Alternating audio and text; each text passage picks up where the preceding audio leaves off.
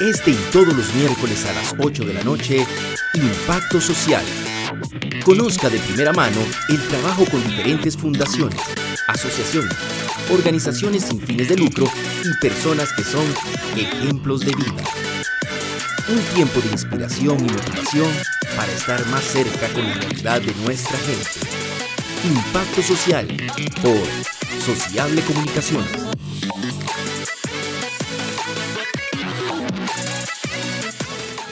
Bienvenidos amigas y amigos a un programa más de impacto social aquí en, nuestra casa social de comunicaciones. Hoy es una noche eh, que estamos en el estudio, estamos en vivo, tomando cafecito, nuestro invitado con un té.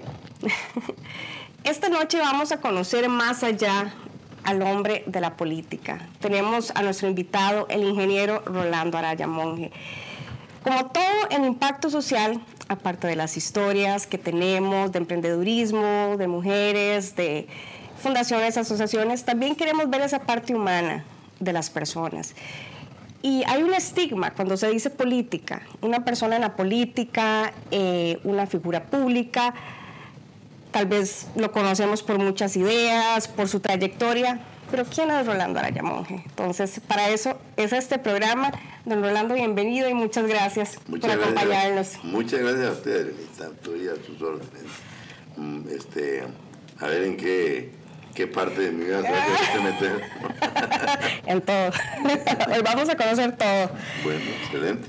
No, Rolando, queremos empezar sus raíces. Ajá. ¿Dónde nació? Su familia. Eh, ¿Cómo fue esa crianza, esa niñez de don Rolando Araya Monge? Bueno, eh, digamos, yo crecí en una familia que se podía considerar de clase media, en lo que había de clase media en, aquellos años, en un Palmares que era un pueblito.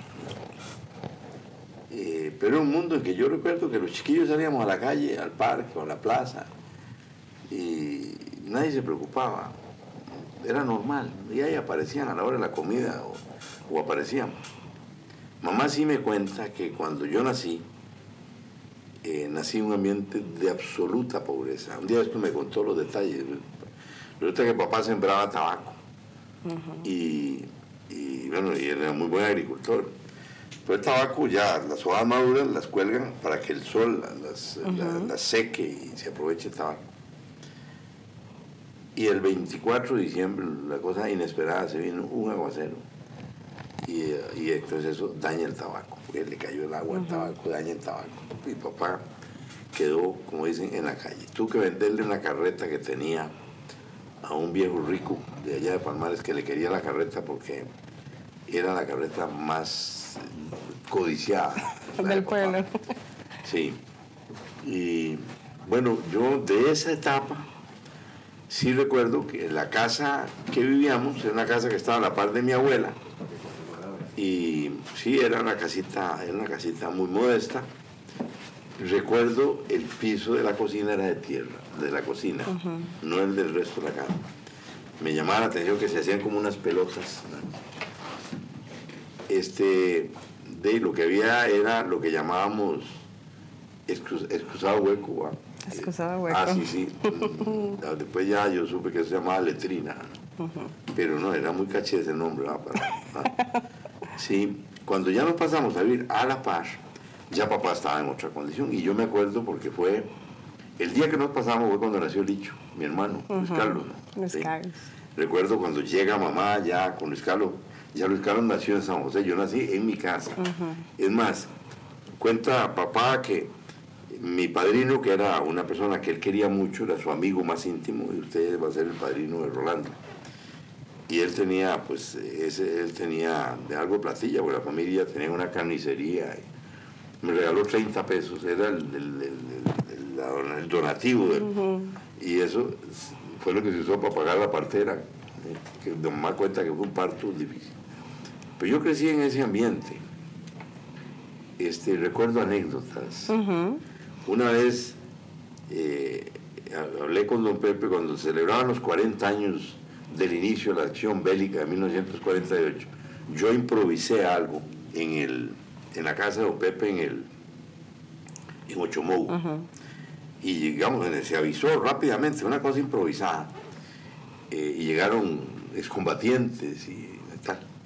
Y pidieron que yo hablara. Yo era secretario general de Liberación.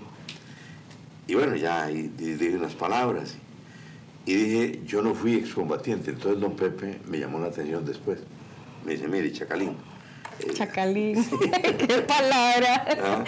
Sí. conocía esa palabra? Claro. Y don Pepe lo usó conmigo dos veces. Una vez para regañarme por un discurso este, eh, que le pareció muy radical. Y esa vez, esa vez, me dice, usted dijo no fui excombatiente. Usted puede decir no fui combatiente o no soy excombatiente. ¿Usted entiende la diferencia? Claro que sí. Ah, sí, hombre, pero bueno, pero independientemente de eso, le dije, a mí me pasaron las balas más cerca que a usted.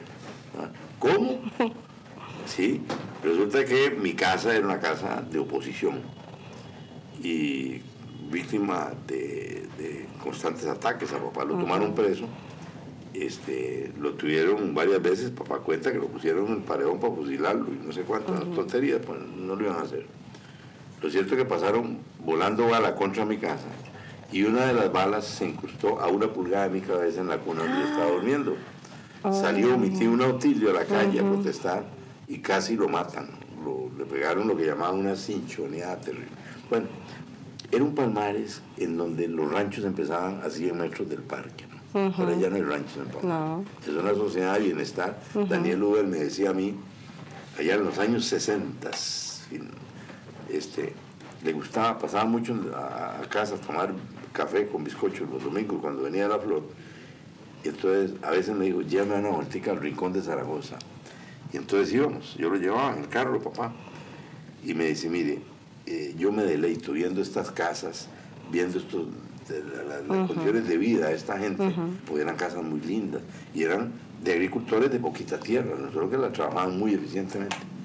Me dice, mire, si a mí me preguntaran cuál es el mejor programa de gobierno que yo podía hacer, que todo Costa Rica sea como Palmares, dice Daniel. Qué bonito. Sí, yo estuve en la escuela ahí, estuve en el colegio, colegio de Palmares, eso cambió la vida de Palmares, que le trajeran colegio que yo fue. Claro. Discúlpeme, es que no se preocupe, tome, algo se me atravesó. Tome, ahí tiene mm. tecito, como digo, don Rolando con tecito y yo con cafecito. Ajá, yo nunca tomo té. ¿De veras? Yo demasiado café. Ah, bueno. Era un palmares, para describírselo en pocas palabras. Los chiquillos jugábamos rompos al frente de la iglesia. Qué bonito. Y pasábamos toda una tarde dándole ahí, eh, jugando algo que llamábamos mancha. Y, y no pasaba un carro que nos interrumpiera el juego. Eso ya no es posible hoy. Pero bueno, ya así, en un lugar que uno podría calificar de campesino, de 16 años, yo becado me voy a vivir a Michigan, al sur de Detroit, en una metrópoli de 5 millones de habitantes. Eso es lo que le quería preguntar, ah, ese cambio, ese cambio tan radical, ¿verdad? Porque criarse en un ambiente como Palmares y tan hogareño, tan cerrado, y prácticamente de fue muy fuerte, mundo. Fue muy fuerte, sí. Para que nos cuente toda esa parte. Ah, sí. Bueno, era la American Film Service. Un año, yo, yo, yo considero que fue una experiencia que me marcó la vida. El primer día... Le, cambió, le cambió la vida. Me cambió la vida. Volamos a Miami. Yo recuerdo cuando eso, montarse un avión implicaba que uno tenía que ponerse corbata y saco y todo. ¿Mm? ¿Usted, nunca vio eso? No, no, Pero todo el mundo tenía que ir de saco y corbata en, el avión. Pues así llegamos a Miami, ahí nos alojaron en un hotel y al día siguiente o a los dos días nos montaron en un bus o en varios buses y bueno, nos quedamos en ruta. Yo iba para Detroit, entonces iba todo el camino de este, Orlando, Tallahassee, eh, ya entramos a Georgia y, Atlanta, y ahí para arriba, y aquel vacilón, aquella cosa felices de la vida. Todos. Sí, sí, íbamos en un festejo grande, pero ahí, conforme iba avanzando, el bus iba vaciando. Que iba, sí, se iban bajando. Bueno, cuando llego a Cincinnati, solo ya, ya ahí me, me esperan la gente y me montan en, en otro bus de Cincinnati a Detroit este, ya en razón, ya iba solo yo, ya iba solo. Eh, me salvó que cuando yo llegué ya más o menos hablaba inglés. Ya más o menos hablaba inglés. Ya había venido a Estados Unidos una vez, a California. ¿Eso fue en qué época, más o menos? ¿En 64. No, 60. Me fui en el 64. 64. Usted vivió toda esa etapa que dicen en los Estados Unidos, esa época de los 60 que era. Ah, sí, sí, sí. Fiesta. Bueno, era, fue, el año, fue el año de los hippies. sí, el año, por eso. El año de los hippies, no. De los, de cuando llegaron los Beatles a. Ajá, correcto. Era la loquera. la loquera, los, los Beatles sí. Sí, y bueno, fue el año que salió el Mustang, que hizo, hizo época. cuando vivimos en Mustang, en el aeropuerto de Miami. Ah, sí, ya me imagino, ya me imagino. Bueno, llego a Detroit, me, voy a ver una familia pudiente de, Lincoln Park. Entro a un colegio que era como una universidad. Era como una universidad, y yo en el colegio, comparando el colegio con Qué experiencia, sí, ya me imagino. Tan humildita y, las aulitas ahí más o menos. Y aquel colegio, ¿verdad? Y aquel laboratorio, y aquella cosa. Era un gigante colegio, éramos 3.000 estudiantes, nada más de décimo, onceavo y doceavo. De tres años eran 3.000 estudiantes. Yo me gradué en el 75 y nos graduamos 900, salimos graduados de ese año. Pero los primeros días fueron terribles para mí, terribles. Este, yo llegué, llegué allá muy enamorado este, ya, ya había conocido a Lenny y yo, desde que Lenny y yo iniciamos, aquello fue... Antes de irse ya había conocido. Estuvimos como tres meses y ya yo me fui. Mm. Eh, tres meses de novios, pero no sé, los dos intuimos que eso era para toda la vida. La forma en que nos miramos cuando... Ah, sí, demasiado. Ahora tiene que contarnos ese ah, romanticismo, ah, bonito. bueno, el asunto es que, que sí, yo pasé contando los días. Y yo rezaba, porque yo que decía yo aquí en este otro ambiente, hubo paso un año, y yo estaba enamorado de mi enamoramiento.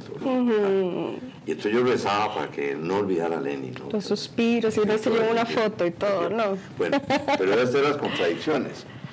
No había manera de que yo me, me, este, digamos, me habituara, pasaron los días, tenía pues, dificultades. Eh, para entender cuando hablaban muy rápido.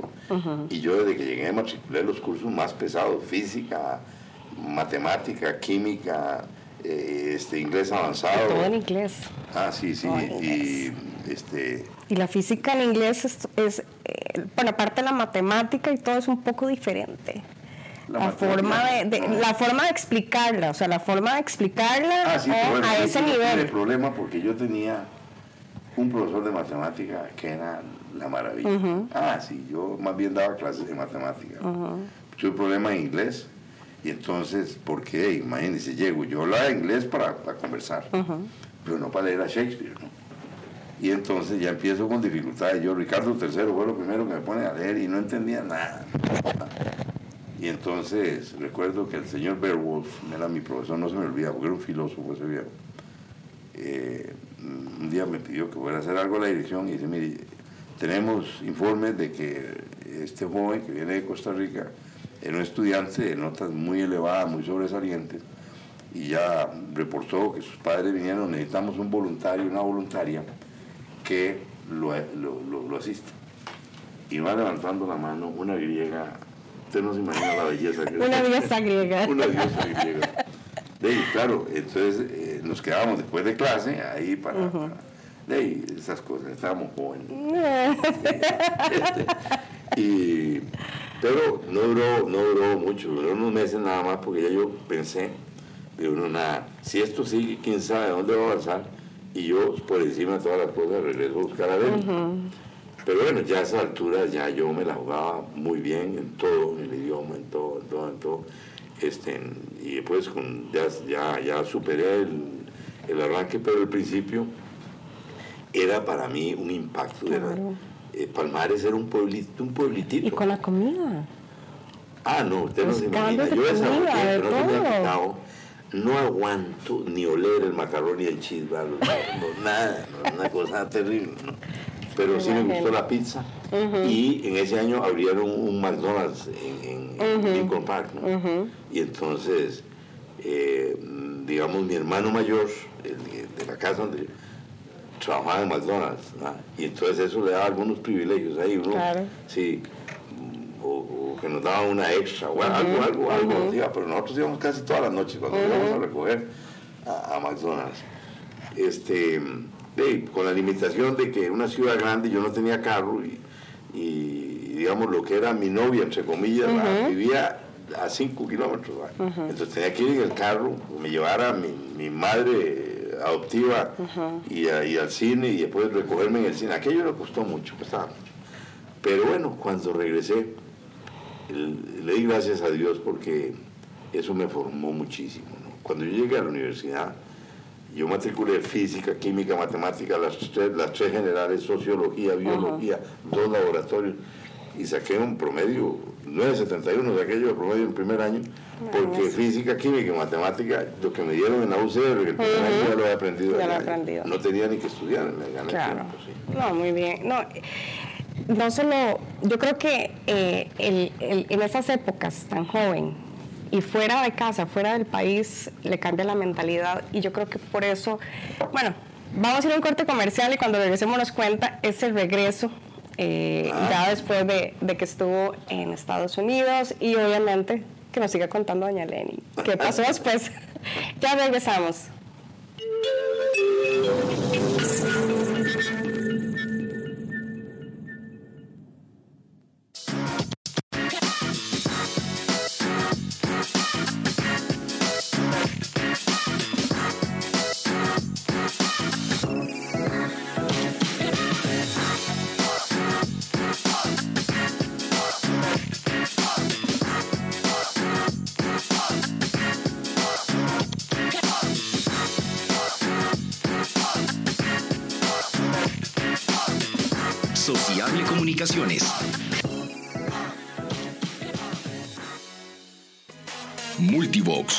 Voz oficial de Sociable Comunicaciones.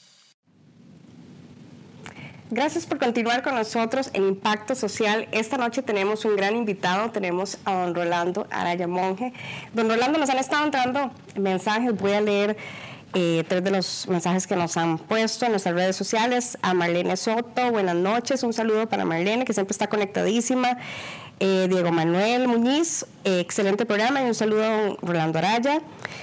También tenemos a César Eduardo Díaz, dice saludos, quisiera saber cuál es el lugar favorito de don Rolando en Costa Rica y por qué. Y también que le envíe un mensaje a los jóvenes que les interesa la política de este país. También tenemos, vamos a ver. Eh, okay. Madrigal, saludos, buenas noches, excelente programa. Un saludo especial de mi madre, doña Ligia Madrigal, a don Rolando Araya. Don Rolando, si quiere le contesta a, a don César. ¿Cuál es mi lugar preferido? Sí. Ah, no, es un pleito serio, ¿no? sí. Mire, Frío, playa. ¿Qué le gusta más? De todo. De todo, A mí hasta hacer una muerte me gusta, ¿no? No, no, no de todo. Yo amo este país, amo este pueblo, este, estoy orgulloso de mi país. Y yo conozco mucho el mundo. Y eh, por supuesto, San José no es París, pero andamos un poquito lejos. Bastante. Pero vea usted que en materia de atracciones, por ejemplo, para decir algo que podría ser muy, muy básico, pero las playas. Se puede encontrar en Cuba una playa que es mejor que cualquiera de aquí, Varadero. No sé si Varadero, sí, claro. Si aquí no hay una playa. O puede encontrar en, San Juan, Puerto Rico, la, Isla Verde, la, es, la arena es como talco. Lindísimo, sí. O Cap Cana, en República Dominicana, pero es una. En ninguno de esos países, ni siquiera en Yucatán, y la zona de Acapulco y en esos lados, me dicen que en el Pacífico Sur hay cosas de ensueño. Pero usted va a Guanacaste, de la isla Bolaños, ¿no? Ah, y agarra eso al sur y pasa por la península de, la, Punta Santelena, que es una península, La Peña Bruja y baja ahí por Cabuyali, Zapotillali, Palmares, playa. Y pasa por Nacascolito y Playa Blanca y le da vuelta y se mete en Nacascolo. Usted no encuentra un rosario de playas, o las de Santa Cruz, que son las mejores de este país. Este en ninguna parte del mundo he visto un rosario de playas, son, son centenares de playas, la mayoría desconocidas. Y desconocidas, ah, correcto. Sí, sí, sí, pero me montó, yo cito nombres de playas ni, ni conozco. No, es cierto. A mí me ha tocado estar en Guanacaste últimamente, eh, porque mi hija mayor vive allá y he estado por Ostional, San Juanillo, Ah, sí. eh, playa, ah, sí, es Ah, preciosa, bellísima, bellísima. Sí, tiene una, es. cosa, Bueno, tiene una particularidad de San Juanillo, bueno. Sí, eh, bueno, eso me encanta. Sin embargo, si usted me traslada a la otra costa, Limón, a mí Limón me, me seduce. Limón, les le voy a decir, yo conozco bien el Caribe, conozco bien Cuba, conozco bien República Dominicana, lo conozco casi como Costa Rica. Eh, Haití muy poquito, Haití sí poquito, pero Puerto Rico mucho. Eh, Jamaica, tuve dos veces nada más en Jamaica. Y, y hay lugares ahí famosísimos. República Dominicana tiene el doble o casi el triple de turismo que tiene Costa Rica. Pero tiene nueve aeropuertos internacionales y aquí nos andamos de flojitos. Hay que hacer uno en San Carlos, otro en Limón y otro en la zona sur, ¿no? para que la gente, que, que donde caigan aviones grandes, que vengan de Europa directamente. Bueno, este, pero Limón, eh, usted no encuentra el, en el Caribe, salvo en Jamaica, este, esa, esa cultura de eh, afro, afroamericana tan fuerte en la comida, ¿no? en la Sí, comida. qué rico se come, Y, es y en, cierto. y en el calipso, Es cierto. eh, usted no encuentra, en dominicano te encuentra mm, este, merengue y, y, ¿cómo se llama? Y bachata. Sí, sí, sí. Pero no hay, ahí no hay calipso, ¿no? y, y los negros hablan muy bien el español, ¿va? Sí, pero sí. Bueno, Limón, y pues usted agarra eso para el sur, ahí Puerto Viejo y esas playas, tienen un Ay, es encanto. precioso. ¿no? Punta Uva es, Ah, es un precioso. Ver las olas rompiendo en, un- en- en- en- en un árbol, eh, perdón, en, un bosque del trópico húmedo, ¿va? Ah, este, no en palmera, no, no, no, entrando al bosque, es una cosa de sueño eso. Manzanillo, Monkey Pie. Manzanillo, Mm, sí. Eh, es una cosa bellísima, yo estoy enamorado. Bueno, pero si usted ya me traslada a otra parte, por ejemplo, yo estoy enamorado de San Carlos. ¿no? Qué pueblo, pero no solo porque es muy lindo, que es lindísimo San Carlos. No, la gente que vive ahí. ¿no? Es el lugar más Es progresista. peculiar, ¿verdad? Sí, Ah, sí. San Carlos, es cierto. Es lugar Claro. de un progresismo que se, se escucha así, ruge, ruge eh, San Carlos. Sí, es Eso me inspira a mí mucho. ¿no? Pero bueno, yo le puedo hablar porque no hay un costarricense que conozca este país como lo conozco yo. O sea, no hay un centímetro cuadrado de Costa Rica donde yo, yo no haya estado. Me parece muy bien. Bueno, ya le contestamos a don César entonces. Nos quedamos Ah, cuando la cuando regresaba. ya, sí, la regresada, Ah, la un cambio y esa, y esa historia que tiene que contar. Ah, con Lenny. Ah, sí, Ah, es- ya. ese, ese reencuentro también. Ah, sí. Bueno, hey, pues el primer día, yo, el avión aterrizó a las 3 de la tarde, papá me tenía un fiestón ahí. Ay, papá- bienvenida, Papá lindo. amargamente pensar de que, que él consideraba que yo no sobrevivía a aquel ambiente. Y pues, llegaron mis amigos, fue un día grandioso para mí, el día, porque yo estaba deseando regresar, con todo y que me encantaba Sí, aquello sí, sí. incluso un profesor mío, el de física, me dijo, mire, usted tiene mucha aptitud para la física, tiene mucho talento. Yo le puedo conseguir una beca para que se quede en la Universidad de Kalamazoo, que es una escuela de física teórica avanzadísima. Y yo dije, sí me gusta la idea, pero yo tengo que regresar porque yo seguía falta, enamorado sí. de Lenny y tenía miedo que me la quitaran aquí sola y bueno, el asunto es que que al día siguiente me puse traje gala, yo con las, suéteres raras que traía yo, a impresionar. ¿va? Y me fui a buscarla. Este, claro, ella, ella no la dejaban tener novio, entonces yo tenía que llegar con una amiga como que si fuera amigo. ¿va? Y Dios libre que nos vieran dándonos un beso, bueno, jamás. La, la típica amiga que acompañaba y... Ella empezamos muy jovencitos. Sí. Como dice la canción, ella no tenía 15 años y yo no había cumplido unos 16 cuando. Ah, bueno. Pero bueno, ese cambio ya fue, fue ya una maravilla, una, para mí una maravilla volverme a reencontrar con ella y no sé, algo nos decía que eso iba a ser para toda la vida. Fuimos novios ocho años Ocho y años. este año cumplimos 50 de casados. Ay, don Rolando, qué lindo, Sí, sí, 50 años. Sí, fueron ocho años de, de- de noviazgo. Este, belleza. Sí, sí.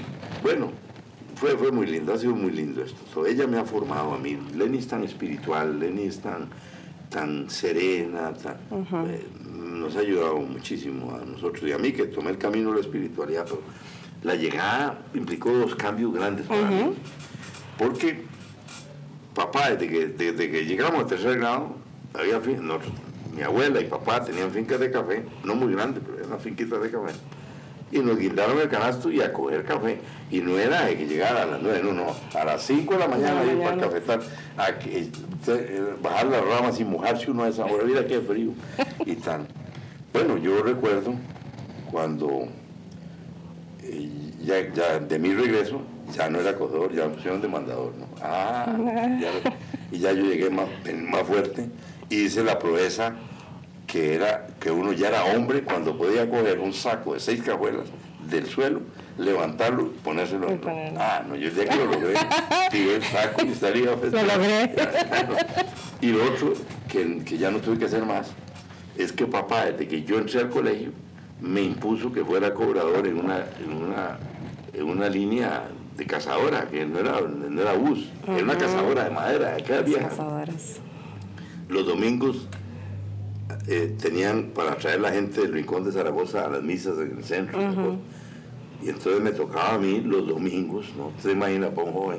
sí este, soplarme eso. Cuando regrese de Estados Unidos ya no, ya era demasiado. Ya no, ya. Ya, venía con otras perspectivas, no, me parece muy bien. Pero fueron cambios, bueno, ya ligerito para hacer, eh, terminé el bachillerato, aunque ya ya venía con título de high school. Terminé el bachillerato y ya me entré a la universidad, me metí en ingeniería química porque era lo más cercano a física que yo encontraba que no fuera física, porque si estudiaba física estudiar física en Estados Unidos, si usted la pega, usted va a llegar ahí, va a tener laboratorios de investigación y las empresas así. En Costa Rica lo que podía hacer era profesor de secundaria, si estudiaba física, ¿no? O de la universidad. Y, aunque a mí siempre me ha gustado enseñar, tengo 35 años de dar clases. De dar clases. Sí, bueno, yo empecé a dar clases en la U. Eh, pues yo era asistente de don Gil Chaverri en, el curso de ecuaciones diferenciales, cálculo 4, y terminé dando el curso yo. Ya un Gini llegaba, yo daba el curso. Así que yo fui un año completo profesor de cálculo 4, sí. Qué bueno. Y después, bueno, eso. Pero me encantó la universidad, me encantó estudiar. Yo sigo siendo estudiante. Sí.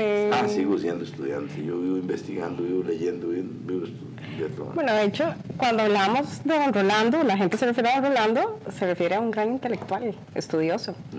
Y todavía. Sí, bueno, seguramente sí. Yo le voy a decir que he leído mucho. He leído muchísimo. Bueno, yo le tengo que decir que cuando lo he visto en esa biblioteca, supongo que es de su casa, cuando están los programas de Zoom y en esa biblioteca. Es increíble, ah, ya la cantidad de libros ah, y todo. Bueno, ya eso que se ve ahí es la mitad de mi biblioteca. Imagínese. Porque tuve que sacar, yo tenía enciclopedias muy lindas y ya cuando vino Google todo esto. entonces saqué las enciclopedias. los libros. Y las tengo en una parte que es como un museo. Qué bonito. Un museo, porque esas ya no toco. Y no me alcanzaron y tuve que hacer otra biblioteca en la sala, robarle a Doña Leni un pedazo de lo que llamo la sala de Doña Leni, pues yo no la uso casi nunca. Este, hay otra cantidad de libros Ah, eso sí me encanta, es mi, mi hobby, digámoslo así. Leer y leer. Es más, llevé un curso de lectura veloz, Llegué a leer 10.000 palabras por minuto. ¿no? ¿10.000 palabras por minuto? Exactamente, sí. Este, eh, Increíble. Sí, con, o sea, mi último examen, rendí 10.000 palabras por minuto con un 80% de comprensión. ¿no? Eh, o sea, esa velocidad, me podía leer el Quijote este, en cuatro horas. ¿no? Para decir más o menos. Pero con el tiempo me di cuenta que yo podía leer a esa velocidad una novela, podía leer a esa velocidad un periódico, una revista, pero agarrar la, la, crítica a la razón pura de Kant y a esa velocidad, olvídese, no, ni la vez pasaron, no entiende nada. ¿no? No, no, es imposible. Y ahora la uso solo para cuando es algo que me digan, mire, leas este documento. y lo lees Pero ya ahora no lo que leo, lo que estoy escogiendo que leo, ya no quiero ir rápido. Quiero degustarlo paso a paso, ¿no? Todo, entonces leo más lento. Pero sí he pasado leyendo toda mi vida. ¿no? Yo no digo como ocho, en el mundo no hay nadie que haya leído más que yo, digo, yo, no, yo no puedo decir eso, jamás. Pero, pero, pero sí estoy rankeado, ¿no? Por lo menos aquí en este país. y Rolando, ya estudia todas esas partes, sale de Palmares, usted se instala en, San José inmediatamente o, qué? Voy a ir donde unos tíos. Ajá. De ahí pasé, bueno, la universidad me venía los fines de semana a Palmares y pasaba la semana. Yo tenía prácticamente una beca, o no una beca, o sea, ya tenía avanzada una, para, porque eh, me, empezó a gustar la economía. Y entonces yo quería ser economista y, había uno de los cursos que nosotros llevamos en ingeniería química que me puenteaba para, hacer un, posgrado en economía en Inglaterra. Yo estaba enamorado de eso. Pero resulta que cuando termino la carrera, faltando tres meses, me, me ofrecen un puesto en Fertica Punta Arenas. Era el sueño de cualquier ingeniero químico, uh -huh, Fertica. Porque era una Fertica y Recop eran prácticamente las únicas dos empresas en las que uno podía ejercer ingeniería química de verdad. Y bueno, si yo me voy a hacer economista, me voy a meter en otra cosa, no quiero ser ingeniero químico de cartón, entonces acepté, me fui con la idea de dos años. Allá me metí con Ernesto Macaya, el, padre de Román Macaya. Yo recuerdo Romancito, sí, chiquitito. Ah, sí, sí, claro. Este, y Ernesto y yo nos hicimos una entrañable amistad. Y Ernesto empieza a decirme que venía una crisis energética muy grave. Y entonces me lo demuestra, empieza a pasarme lo vista. Y yo, no, esto quiero hablarlo con don Pepe. Y don Pepe era el presidente. Y nos recibió don Pepe. Y nos recibió Daniel, que iba a ser el candidato. El asunto es que llegó un punto en que era tanto que me tuve que venir para San José. Conseguí un puesto en una fábrica donde Tobías Caer, que se portó como un padre conmigo toda su vida. Lo quise entrañablemente. Este, y bueno, ya estaba la campaña de Daniel. Entonces yo me reincorporo a la Juventud Liberacionista. Ahí, ahí prácticamente empieza esa etapa suya. Ah, no, no, ya había empezado. Ya, ya, en la campaña que perdió Daniel, ya yo estaba metido y metido a fondo en la campaña de pero en Palmares. Ah, sí. sí. es que eso era lo que quería preguntar para saber ah, el, el orden cuando incursionó ya en política. De la asamblea famosísima, Asamblea Nacional de la Juventud del, del 68, sí, 68, sí, creo que en donde aprobó una carta ideológica que bueno, hoy día nos hubieran dicho recontracomunistas, ni siquiera los comunistas se atrevían a decir lo que dijimos ahí en esta carta. bueno, dicen que en esa época lo que era la Juventud Liberacionista era, era, totalmente otra cosa, ¿verdad? ah, sí, sí, sí. Sí, radicales, todo. Radical sí. Bueno, eh, ya estaba, Daniel me conoció, Daniel eh, muchas veces, Daniel pasaba ahí a Palmares y a menudo me venía, me, hacía ride a San José, pues yo ya me venía porque él pasaba los domingos. Usted no imagina lo que yo aprendí, lo que significa. Daniel fue mi padre político, lo contó que Luis Alberto Monge, es de mi familia y todo, pero eh, no, digamos, Luis Alberto no me puso la atención que me puso Daniel. Bueno, el asunto es que ya regreso, me meto en la campaña y un día entra Daniel y me ve ahí, mira, supe que te has regresado a San José y tal, y qué dicha, no sé cuánto y tal, y todos los jóvenes, Daniel, a ver cuándo me recibe. Daniel me está dando un pelotón a mí, que todo el mundo se perdió. Este que... Y peor cuando me dijo, me dicen, este, no podrías ir a la flor este fin de semana para que hablemos, ¿no? Y aquello era guau. Sí. Ah, entonces, claro, yo tenía, monté gira en Guanacaste y llegué. Y entonces me dice, mire, ¿usted qué planes tiene? Le digo, Daniel, yo, cuando eso le decía a don, ya, los últimos ya, pues ya no, ya, ya no hicimos más entonces que era de la edad papá, este, ya no, ya, no sé, ya pues, trato muy, con mucha confianza era Daniel. Claro. Con una relación muy estrecha. Ese hombre era brillante, Daniel. Es decir, lindo, el ¿verdad? más brillante de todos los líderes de liberación nacional. Este, y posiblemente el más culto. El más filosófico era don Pepe. El más sensible era Luis Alberto. ¿no? Luis Alberto era socialdemócrata del corazón. De corazón. Sí. Daniel y don Pepe eran socialdemócratas de la mente. ¿no? era otra, otra cosa. Bueno, lo cierto es que me voy para la rueda y le dije, Daniel, yo eh, me voy a quedar por este año para, para, la campaña tuya, pero voy a, voy a irme a Inglaterra a estudiar economía. No, no, no, eso lo hace al final. Yo quiero que usted sea diputado, tenía 24 años. 24 años en ese momento. Y claro, entonces me nombró, la asamblea me escogió y yo entré 25 años en la asamblea. Qué reto, don Rolando. Eso es todo Y Daniel me impuso la responsabilidad de ser presidente de la Comisión de Asuntos Económicos de esa edad. bueno, ¿eh? Sí. Bueno, eso cambió mi vida. Claro. Me cambió la vida porque ya... Pero el potencial que usted tenía. Yo era el candidato que, se, que seguía y, de allá me metí, perdimos en la campaña que uh con Carazo. Con Carazo, correcto. Y, yo quedé, yo, yo, yo quedé ya, este, ya metido ahí y me agarró este remolino en la vida hasta que perdí con Abel Pacheco. que, que, ya yo empecé a pensar, como dije, en cultivar otros jardines, ¿no? Y bueno, pues he cultivado muchos jardines, ¿no? No solo la política, la gente me conoce por política, casi nadie sabe que soy ingeniero químico, ¿no? De hecho, a mí me llama la atención, es cierto, porque la gente, eh, cuando estuvimos en uno de los foros, eh, preguntaba específicamente sobre la, educación y dónde se había formado y todo, porque obviamente lo ven como esa figura pública en política. sí, sí, sí. Sí, sí, así es. Este, y bueno, menos saben que yo saqué un doctorado en educación. Menos saben, claro. Yo soy doctorado en educación. Ahí presenté como tesis el camino del socialismo cuántico. Ese fue el título que cogió el libro de mi tesis, ¿no? Este, que lo publicó una editorial colombiana y provocó mucha polémica. Pues ese título, a mí me dijeron allá en Colombia, me dijo Ernesto Samper, el expresidente, mira, con eso del socialismo vas a asustar a los físicos y con los políticos. Esa palabra del socialismo, increíble. Tenemos que ir a un corte comercial, don Orlando. Pero ya regresamos, se me está yendo el tiempo rapidísimo. Qué horror. He disfrutado montones el programa de hoy, pero ya regresamos a Impacto Social.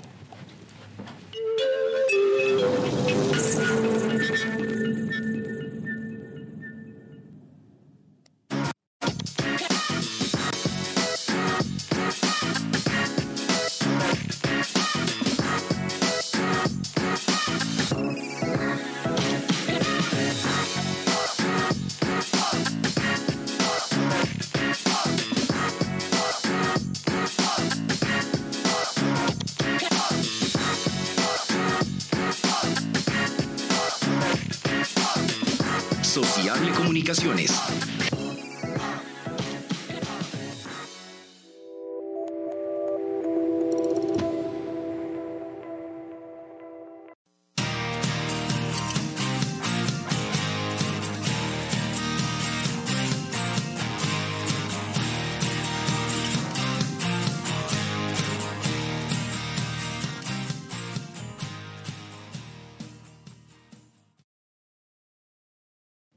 Gracias por continuar con nosotros aquí en Impacto Social.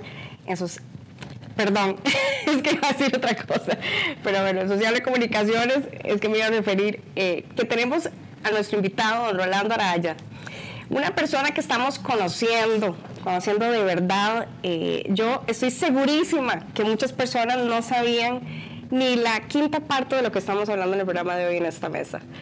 Pero quiero leer algunos mensajes, don Rolando, que nos han estado entrando en nuestras redes sociales. Tenemos a Alexander Piquico Sandoval, dice saludos cordiales a un costarricense que tanto admiro y por cierto me encantan los cuadros con esas bicicletas. Pues sí, están lindísimos los cuadros y le vamos a contar a Alexander que estos cuadros son del artista nacional Iliana Cubero Aguilar y la pueden localizar al teléfono 8422 4703. También tenemos a Sergio Marín. Dice, hola Adri, pregúntele a don Rolando sobre ser el profesor de generales que más rápido llenaba el curso. Saludos. ¿Es cierto? ¿Qué decir dice, No sé, dice, pregúntele a don Rolando sobre el ser el profesor de generales que más rápido llenaba el curso. Ah, no. No, no. No. no el profesor, yo, yo, no soy el de profesor de generales, yo doy ah, un seminario de producción y desarrollo en ingeniería. Ah, se no se imagina lo que es eso. Yo empecé a dar el curso hace 35 años y al principio no ocurrió eso, pero al tiempo empieza y se llena el curso muy rápidamente.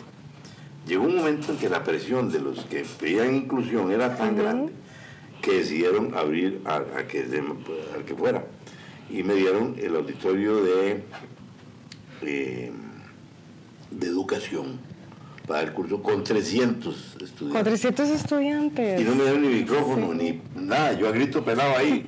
Y no, aquello era un fracaso. Ya al año, año y medio les dije, no, ya no acepto. Entonces me trasladaron a la aula, al aula multimedia de ingeniería donde cabían 75 incluso, o sea, cabían entre comillas, porque yo recuerdo siempre unos sentados en el pasillo, en el piso, porque no cabían.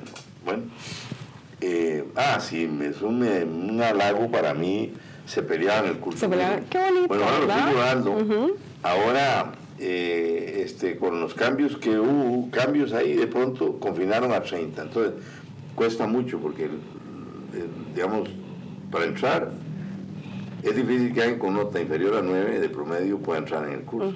Lo solicitan mucho, entonces la computadora saca a los que, les da prioridad a los que de nota. Y entonces en ingeniería se quejan porque dicen, ah, no, es que en derecho es muy fácil, pero en ingeniería sacar 9 de promedio, en ingeniería civil o ingeniería química cuesta mucho. Cuesta mucho. Y entonces, ¿de qué este ganamos nosotros con que el curso sea en ingeniería y no podemos entrar los ingenieros? Entonces han tenido que hacer algunas algunas modificaciones. Sí, sí, pero yo soy feliz, yo soy feliz, yo soy maestro, yo soy... Disfruta dar clases. Sí, me encanta, y me encanta. Tengo un programa de radio, ¿y por qué tengo un programa de radio? Porque no me aguanto la gana de compartir lo que aprendo. Entonces leo un libro y lo cuento y tal. Me encanta eso. Qué bonito. Tenemos eh, más comentarios a don Javier Sandoval. Dice, hola Adri, gracias por esta excelente conducción del programa, excelente invitado. ¿Cómo has enfocado este programa en la parte humana don Rolando? Dile que nos cuente de sus tortas de joven en Naranjo y Palmares. Ah, no, no. Eso no se cuenta. No. Aunque sea una. No.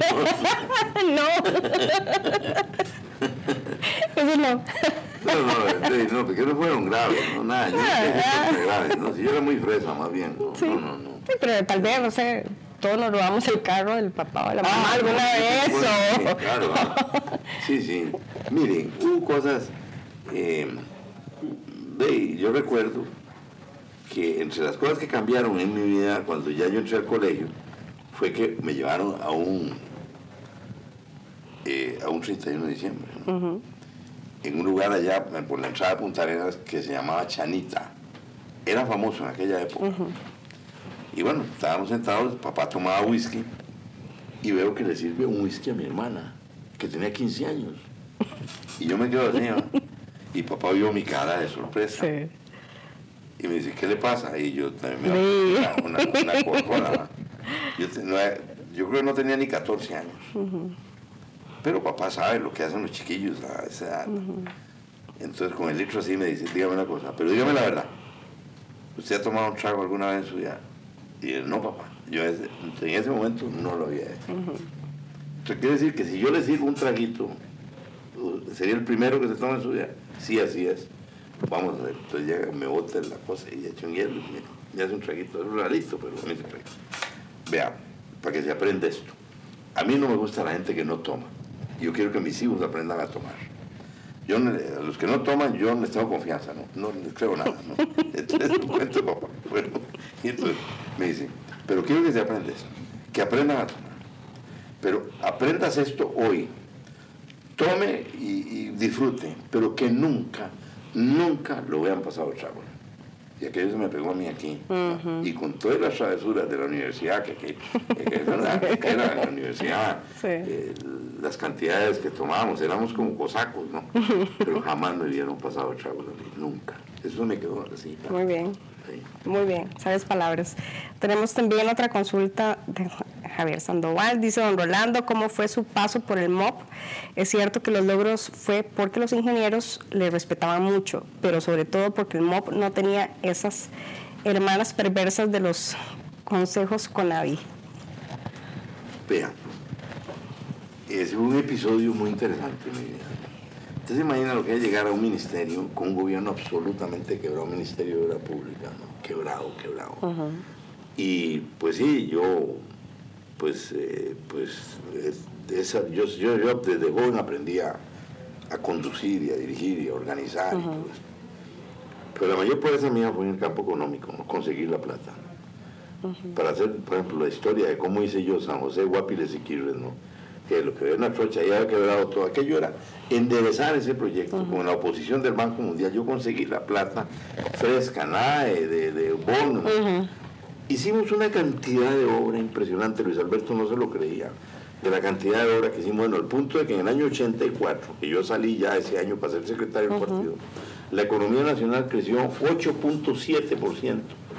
después de aquella crisis, producto de la obra que estaba haciendo el MOB. Era una cosa espectacular. Increíble. Lo que sí. Me gustó mucho eso y, y bueno, y yo le voy a decir que a todo el mundo se come a Conavi y que eso no Sí.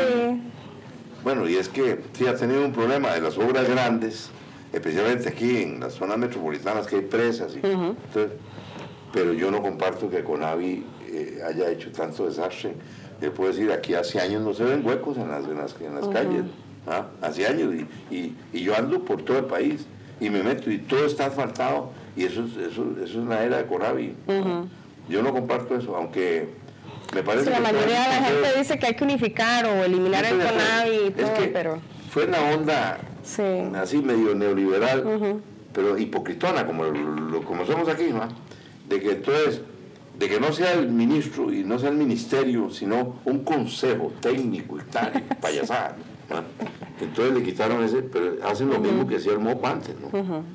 Me parece que por simplificación yo quitaría todo eso, no porque no funcione, sino porque hay que simplificar. Tenemos un Estado que ya no funciona. No, definitivamente. Ese Estado funciona en el siglo. XX, es este concepto piramidal, este, eh, este analógico, eh, atrasado, en una economía que vaya, es demasiado lento.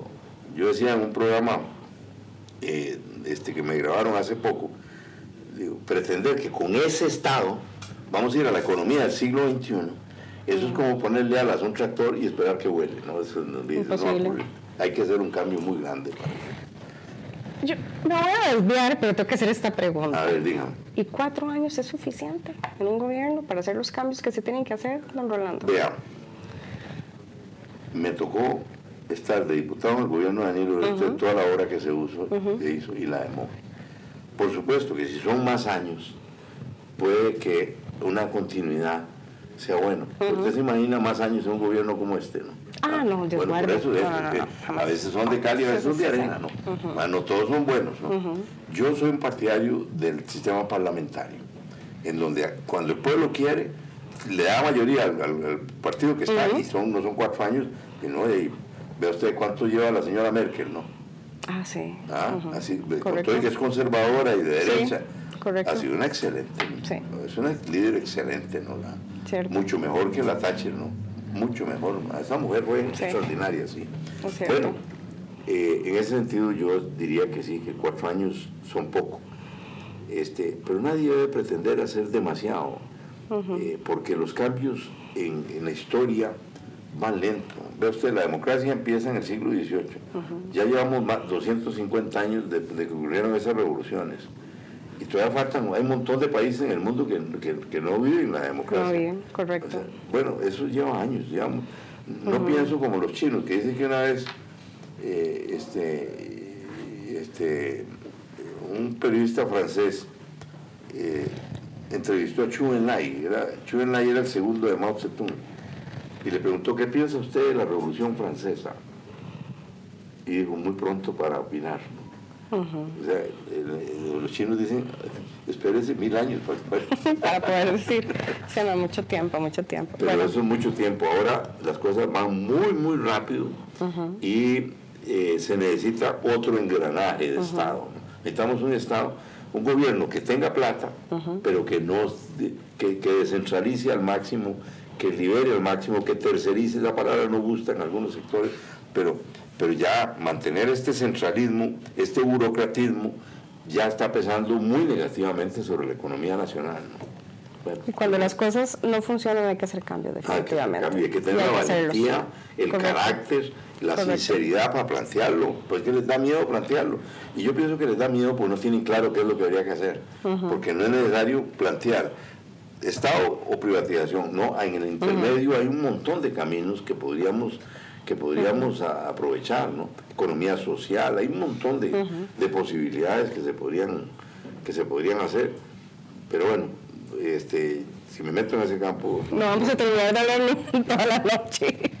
Y es que se me queda un tema que yo sí quería conversar, que es el tema su familia, los hijos, Ajá. nietos. Cuéntanos un poquito más de esa etapa. Don tuvimos tres varones.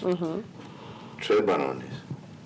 Este, Rolo, eh, después Rolo que tendría tres años cuando nació Carlos Andrés, vivíamos en Sabanilla y eh, un poquito más rezagado nació Marco. Este, yo vengo de una familia tribal, eh, papá, mamá, mis hermanos, los sobrinos, bueno, los primos, los primos, este, digamos, hijos de mis hermanos y mi hermana, se juntan, hacen un encuentro por lo menos una vez al año y es un encuentro así de, mucha ternura, de muchos se quieren, se adoran como hermanos. Qué lindo. Los primos, sí. Y bueno, tardaron en casarse y más tardaron en tener cría, como decimos papá. este, de ya Lenny y yo estábamos como resignados de, y de pronto, en el 16 sería así, se vieron los tres seguidos, uno, de cada, uno de cada Primero salió eh, este, Paulinita, fue la, la, mayor. Cuatro meses después, eh, Emiliano, eh, y pues cuatro meses después, Santiago, el de Rolo, y después año y medio después, o dos años después, Marcelito, que es el, el más rezagado. Esos nietos me cambiaron la vida. ¿Verdad que sí? Ah. Definitivamente, le cambian la vida a uno. estoy enamorado. y me cambiaron la vida no solo por lo que los amo y por lo que los disfruto, lo que yo desearía que se quedaran así como están. Sí. este, sí, sí, a ellos no les gusta, pero a mí me encanta acariciarlos y abrazarlos. ¿ya? no, me besos. Sí, este pero este me cambió. Ahora veo chiquitos de la edad de ellos y ya ahora me fijo, me seducen los niños y me ha vuelto para, incluso para la política, que nada, los niños ofrecen una oportunidad holística de cambiar una sociedad. Por ejemplo, en el combate a las drogas, yo tengo una opinión particular sobre eso, que considero que la represión al narcotráfico, esa guerra está perdida, está perdida. Cada vez va a haber más corrupción y más violencia, está perdida.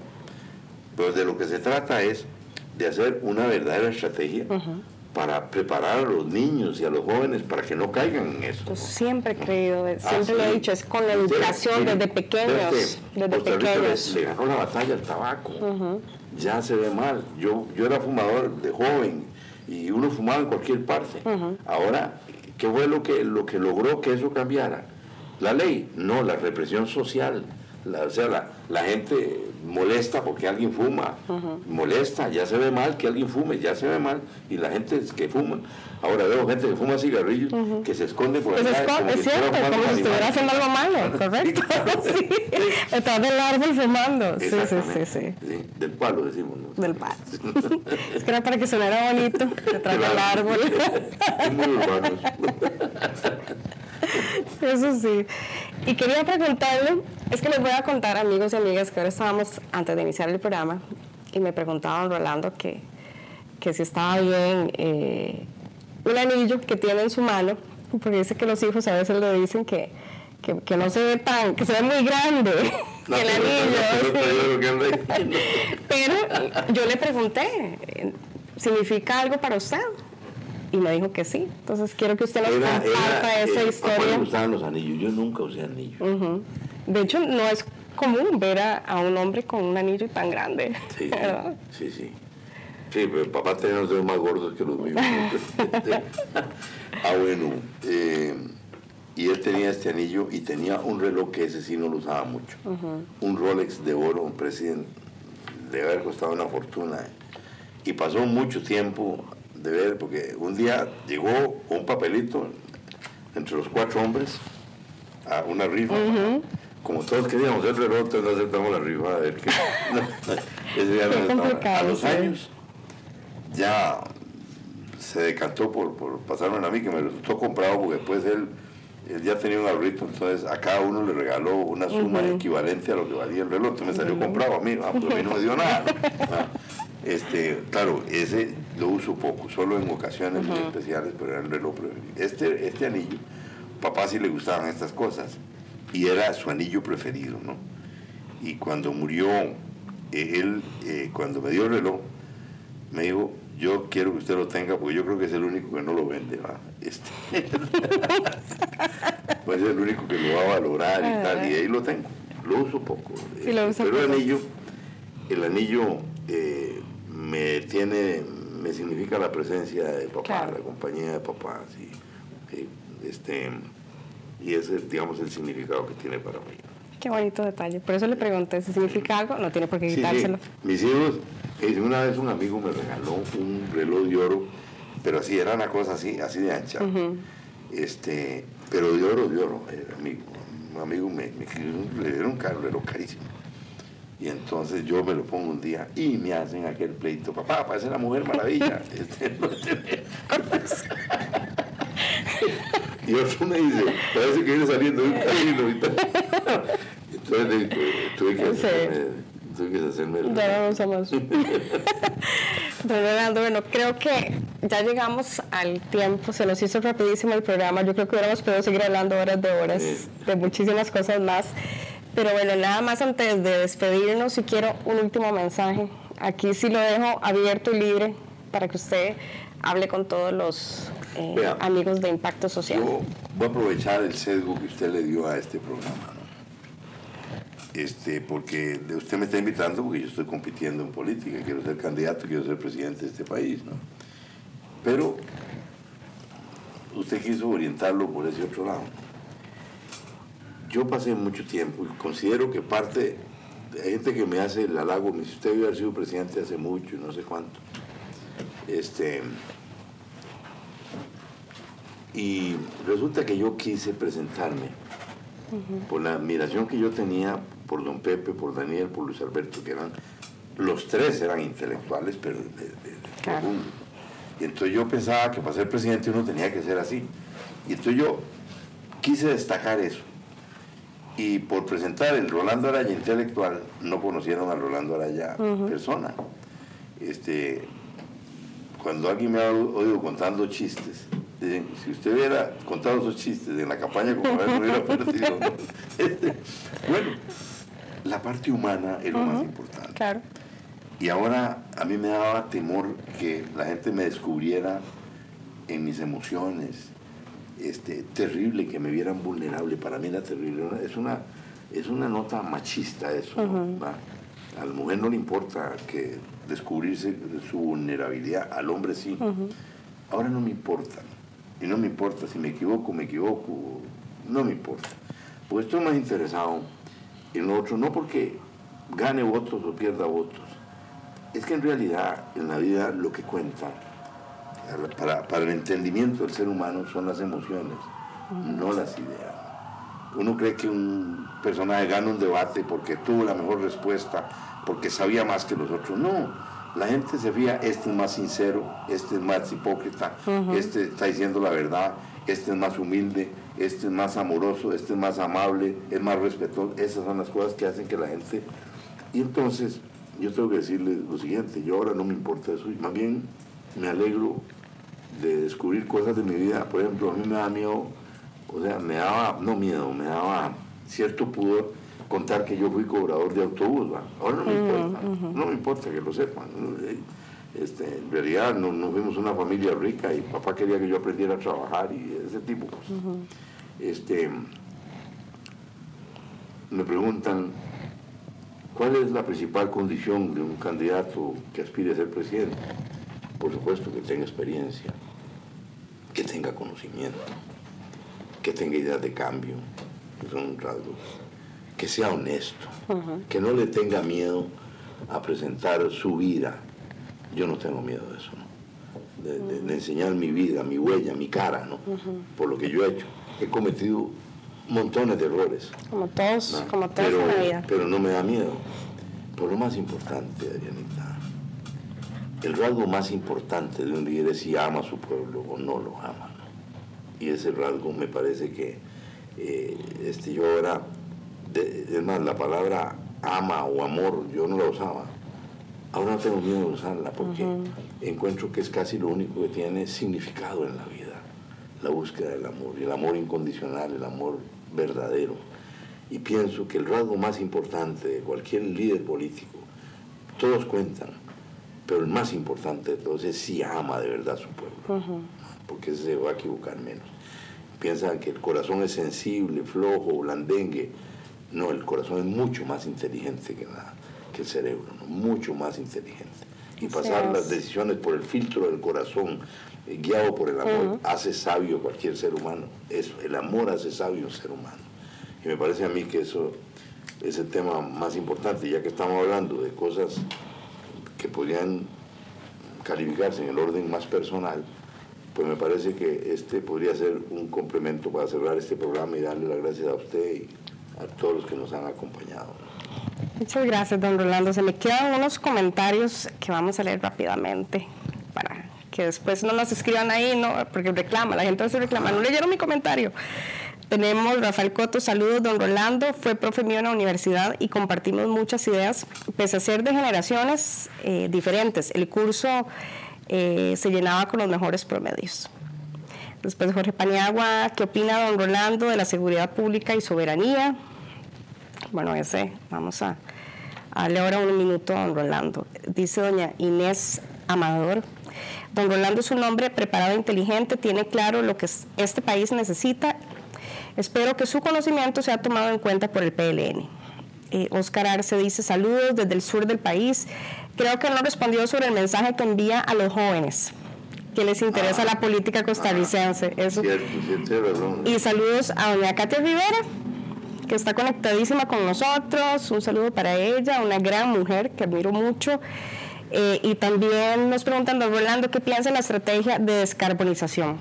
Bueno, ya se pusieron a hacer preguntas y ya estamos casi que al filo del, del programa, pero si usted cree que pueda contestar como en un minuto cada, ah, cada pregunta. Primero, lo de los jóvenes. Muy importante. Mira, lo que he descubierto es que los muchachos no quieren nada con la política. Totalmente cierto. Sí. Yo soy de una generación en donde eso era deseable, ¿no? Es más, sienten asco por la política, Y eso hay que, hay que cambiarlo, hay que cambiarlo. Eh, pero tampoco los jóvenes deben, al aceptar esto y decir, ya, no quiero nada porque lo puede llevar a un camino de cinismo, que es igualmente dañino, ¿no? O sea, ¿cómo quieren cambiar el país? ¿Cómo quieren que sea diferente si no se involucran? Ese es el punto, muy importante. Vienen y se alborotan, faltando 15 días sin tener ningún criterio y a votar por cualquier malandrín, ¿no? y por cualquier cosa que digan, totalmente de acuerdo. Después, en descarbonización, yo tengo cuarenta y tantos años, estuve en una compañía que se llama Consultores Energéticos y Ambientales, es mi especialidad como ingeniero químico fui de los primeros a empezar a hablar aquí en mucha parte del mundo de cambio climático, de calentamiento global. Y he llegado a la conclusión de que cosas como el COP21, que son tan deseables, que van en la línea, porque aquí, aquí estamos engañando. Vamos y firmamos documentos y este país está consumiendo más combustibles y más eh, este, petróleo que, que antes. Cada año estamos consumiendo más. Entonces, ¿de qué estamos hablando? Presidentes que van a hacer discursos a las Naciones Unidas para mentir, ¿no? ¿Ah? Para decir, mire lo que hace Costa Rica, por lo que ha hecho el ICE, que, que sí es un ejemplo, pero, pero así no. Yo viendo el panorama veo que por la vía de, de, la descarbonización esto va a ir demasiado lento. Los autos eléctricos, pues sí, pero en los países como Costa Rica, donde la electricidad se genera con eh, este, fuentes renovables, pero en el mundo el 80% de la electricidad se genera con petróleo y con carbón. Entonces, ¿qué estamos ganando? Se pone un carro eléctrico, pero pues la electricidad eh, ha producido dióxido de carbono, no tiene sentido eso. Yo creo que esto hay que cometerlo por el lado científico. A ver si un reto a la química de que agarren la molécula de CO2 y la conviertan en otra cosa que no tenga efecto invernadero. Eso no es tan difícil. Y si la energía va a ser gratuita, si la energía va a ser infinita y gratuita, pues podríamos sacar agua de los mares y llevarla a los desiertos y llenar, llenar de bosques todo el planeta. Eso, con, solo que tenga agua, se llena de bosques todo el planeta. Pienso que hay que usar el, el avance tecnológico para acometer esto, si no vamos a perder la batalla. Van a pasar los años y va a seguir el mundo. Imagínense, se producen 100 millones de carros al año y solo el 1% son eléctricos. ¿En qué momento Son 100 millones de carros que van a llegar cada año a consumir más. ¿Y cómo para ustedes? Ustedes dicen, ya no más. Entonces, cierran las fábricas, todo el mundo desempleado, una crisis mundial, no se puede. No, esa ecuación no funciona. No, es buscar las alternativas. Podemos, hablar de... Sí, podemos hablar de muy interesante y buscar las alternativas correctas. Bueno, Rolando, llegamos al tiempo. Más bien, muchísimas gracias por, por, habernos acompañado y dejarnos conocer un poco más de su vida. La verdad es que la pasé súper bien, amigos y amigas. Espero que hayan disfrutado de este programa de impacto social, así como yo lo disfruté. Y los esperamos el próximo miércoles, 8 de la noche, con una gran invitada. Nos vemos.